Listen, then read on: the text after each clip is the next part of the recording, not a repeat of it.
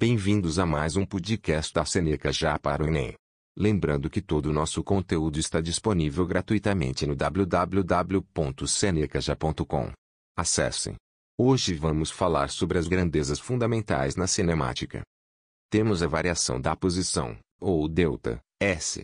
É o espaço, S, ou posição, ou seja, o ponto em que um móvel está em um determinado instante. A variação da posição, delta S, é a diferença entre a posição final, S, e inicial, SO, do móvel. Assim, matematicamente, ΔS é igual a S menos S, O. Temos a velocidade escalar média, que é V, m, e é a razão entre o deslocamento de um móvel e o tempo gasto, ou seja, delta, t, para se deslocar.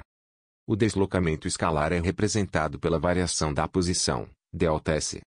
Matematicamente, a velocidade escalar média é representada pela fração v igual a ΔS, dividido por delta, t. A unidade se de velocidade em metros por segundo. Também, temos os tipos de velocidade.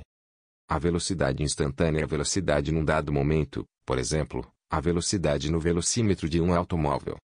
A velocidade média é a média aritmética das velocidades desenvolvidas ao longo do percurso, caso todas tenham sido desenvolvidas no mesmo período de tempo.